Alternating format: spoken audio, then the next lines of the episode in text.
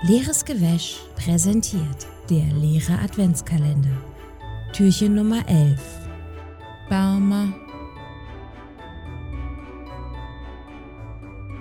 Und damit herzlich willkommen zu einer weiteren verschnupften Folge. Ähm, wer die letzte Folge gehört hat, wann auch immer die ausgestrahlt wurde, äh, in der ich eine verstopfte Nase hatte, das ist immer noch so. Wir freuen uns alle. und ähm, wir machen auch noch mal eine kleine Fragenrunde. Und ich habe mal eine Einstiegsfrage, die äh, gar nicht bei unseren coolen Fragen dabei steht. Ähm, Nochmal, also, man muss sagen, das ist der leere Adventskalender und äh, Genau. nichts hinterm Türchen und so. Ich habe den Einleitungssatz vergessen. Und für die, die es nicht kennen, ich bin Sven, das ist Josh. Also, ja, hallo, schön, dass Ja, ihr wer da seid. jetzt so dazu kommt, ne, ihr seid äh, Ja, wirklich Randoms. Ihr seid ja so richtig, richtige Outlaws, ja. Mitten im Adventskalender einfach. irgendwo anfangen bei so einer Folge. Ihr seid will. Assis.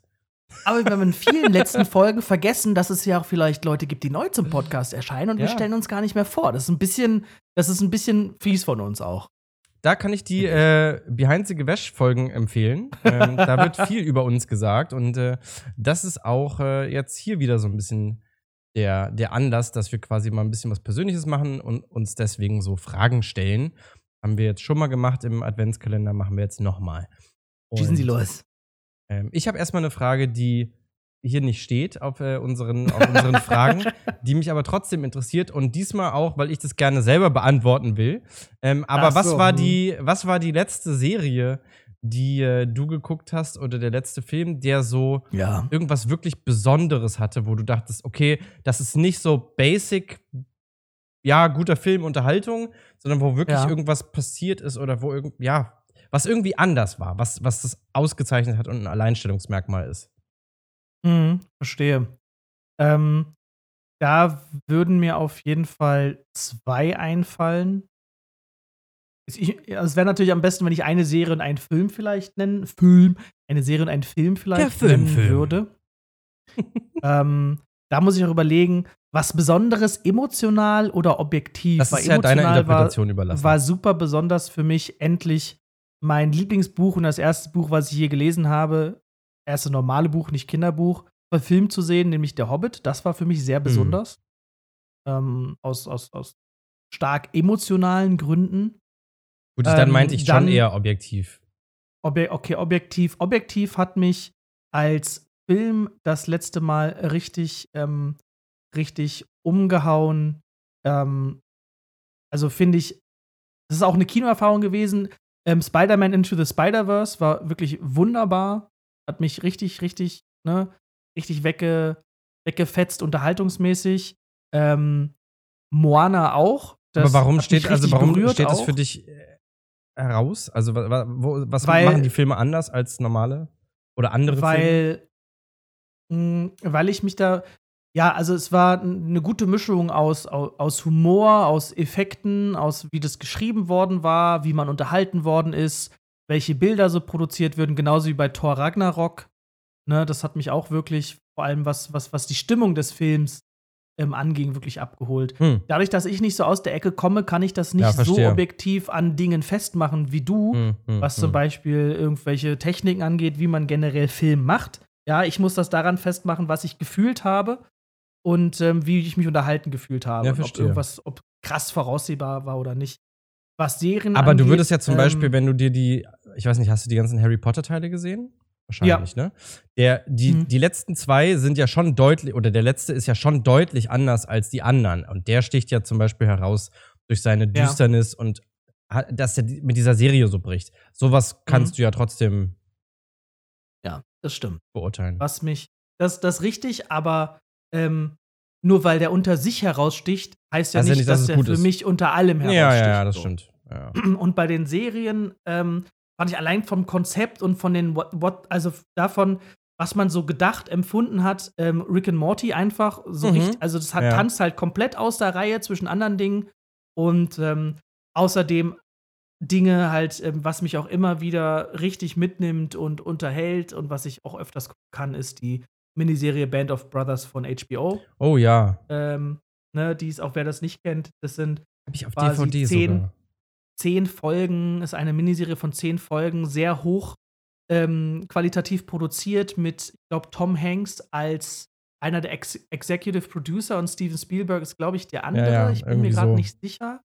Die, ähm, es geht um den Zweiten Weltkrieg, die quasi eine Kompanie oder eine Einheit der äh, 101. Fallschirmspringer ähm, Division oder, oder Kompanie oder was weiß ich, der ähm, amerikanischen Soldaten begleitet durch den Krieg von Anfang D-Day bis, bis relativ zum Ende hin und da so ein paar Dinge aufarbeitet und so die Schicksale zeigt. Halt. Ja.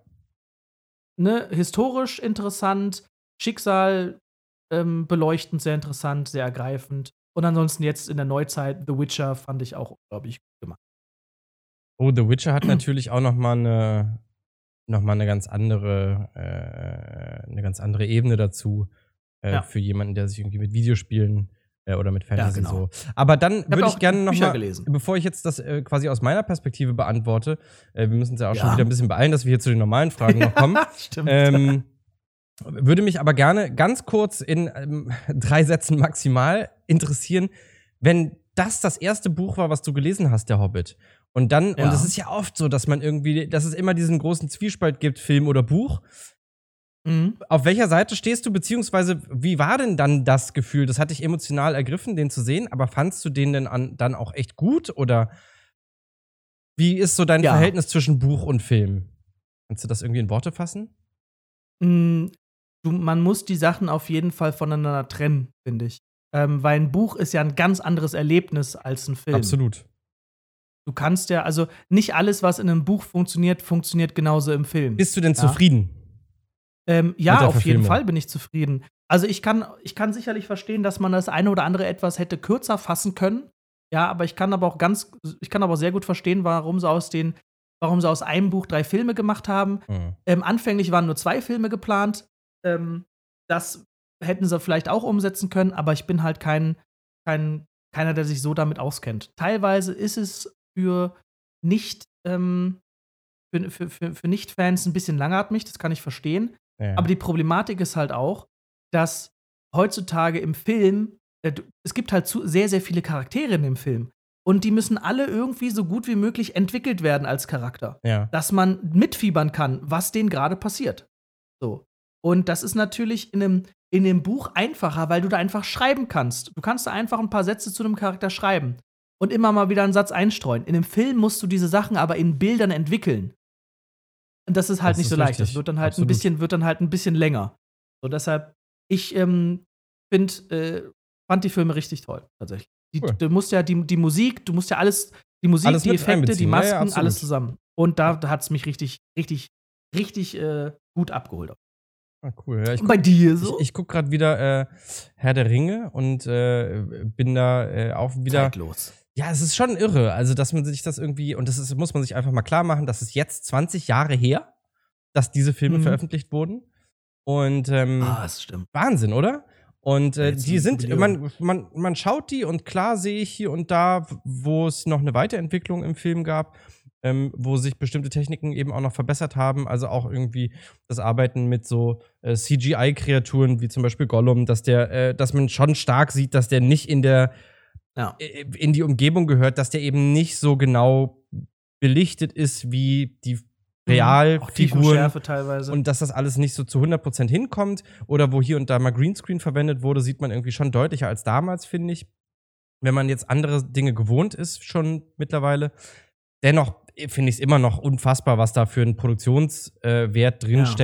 wie äh, hochwertig das produziert ist, wie gut das aussieht, wie trotzdem filmisch es ist. Also, das darf man gar nicht vergessen, finde ich, bei diesen Filmen, auch Ja. wenn die sehr Fantasy-lastig sind, für jemanden, der sich mit Filmen auskennt, wie man, also, und deswegen bin ich ja auch großer Fan davon, Sachen so zu schauen, wie die produziert wurden und nicht am Fernseher die ganzen Verschlimmbesserungsfunktionen wie nachträgliche Schärfe und äh, Fluid Motion oder was auch immer es da so alles gibt, irgendwie äh, lieber ausschalten und sich das so angucken, wie es war und dann zu sehen, wie das Filmmaterial wirklich aussieht. Und das Ja. sieht, der sieht schon toll aus. Ja. Was ich aber eigentlich erzählen wollte oder worauf ich hinaus wollte und was ich wirklich erwähnenswert finde, habe ich nämlich gerade erst wieder zugefunden. Habe ich vor drei Jahren oder so einfach liegen lassen, ähm, aus äh, anderen Gründen und äh, jetzt endlich wieder angefangen.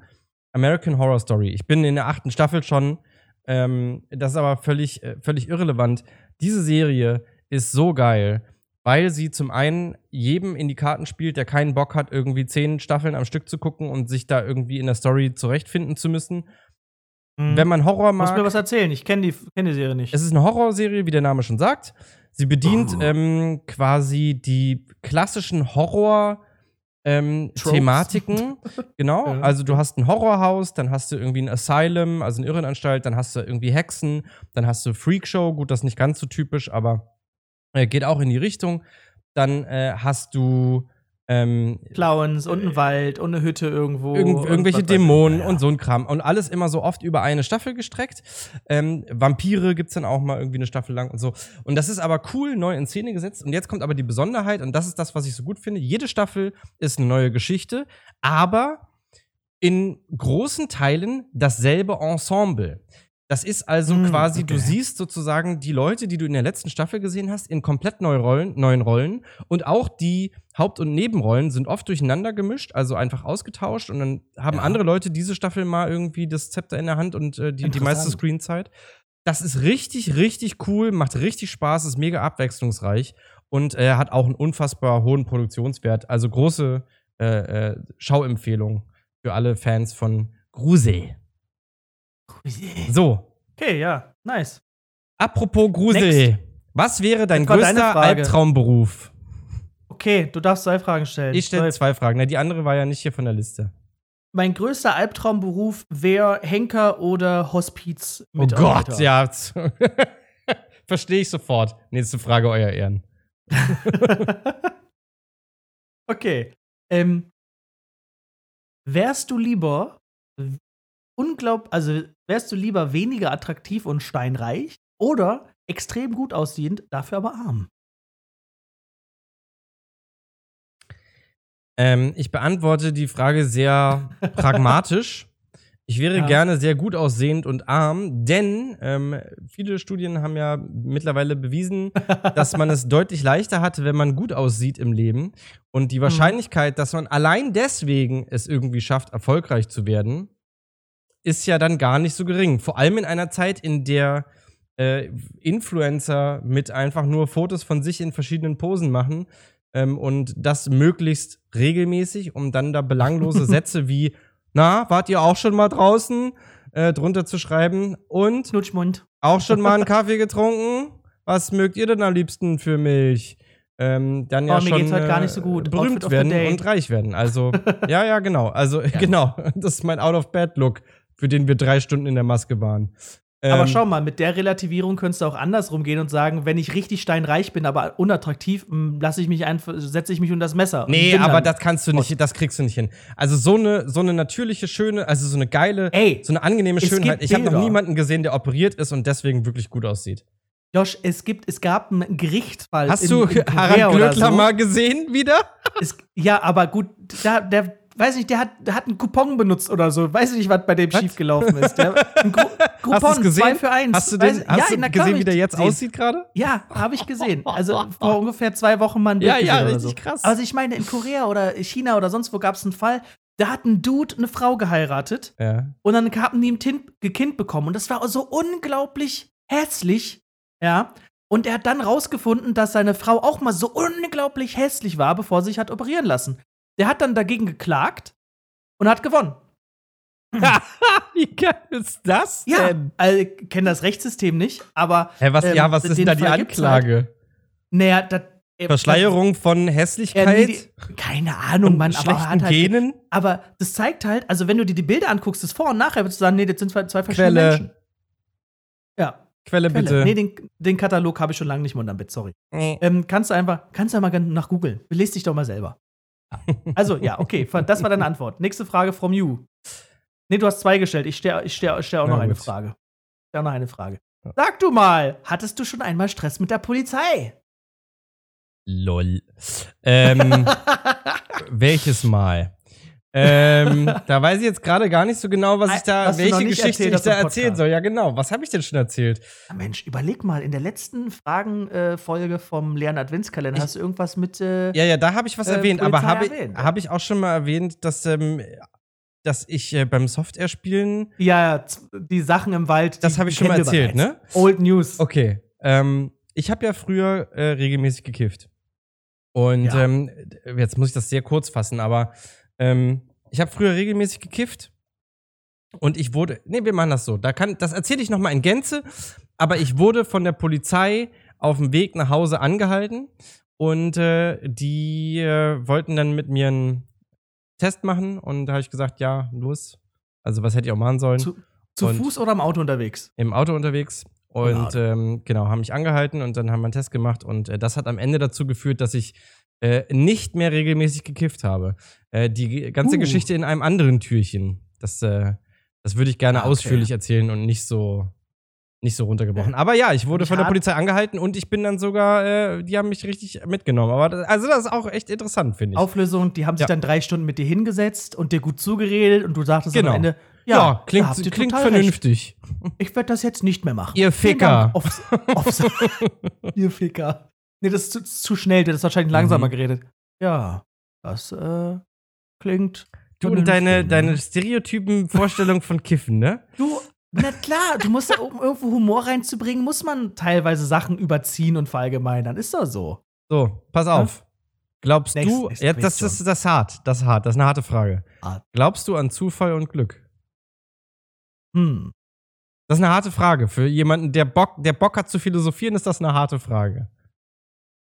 Ich, also, da, da muss man halt vorher definieren, was, was man als Glück empfinden kann. Genau. Aber, ähm,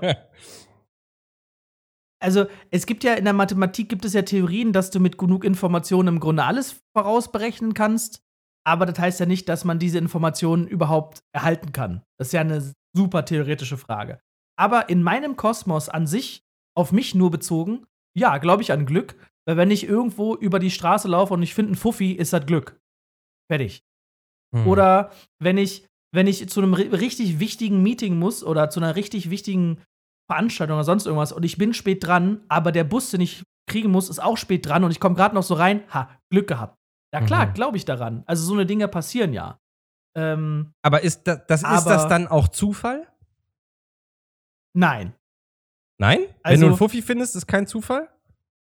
Nee, also, nein, natürlich ist kein Zufall. In dem Moment, in dem Moment, wo ich aus der, äh, aus der, aus der Tür gehe und, und, und der andere aus der Tür geht, ist es ja schon kein Zufall mehr.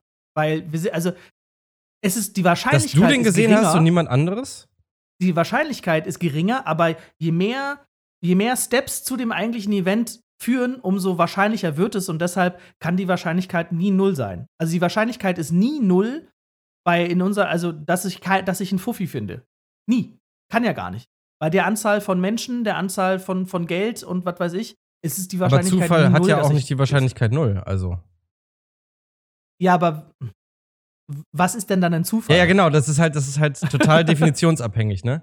Ich, aber ja, um auf die Frage zu kommen, ich glaube glaub an Glück und ähm, auf mich bezogen auch an Zufälle, aber im Großen und Ganzen nicht.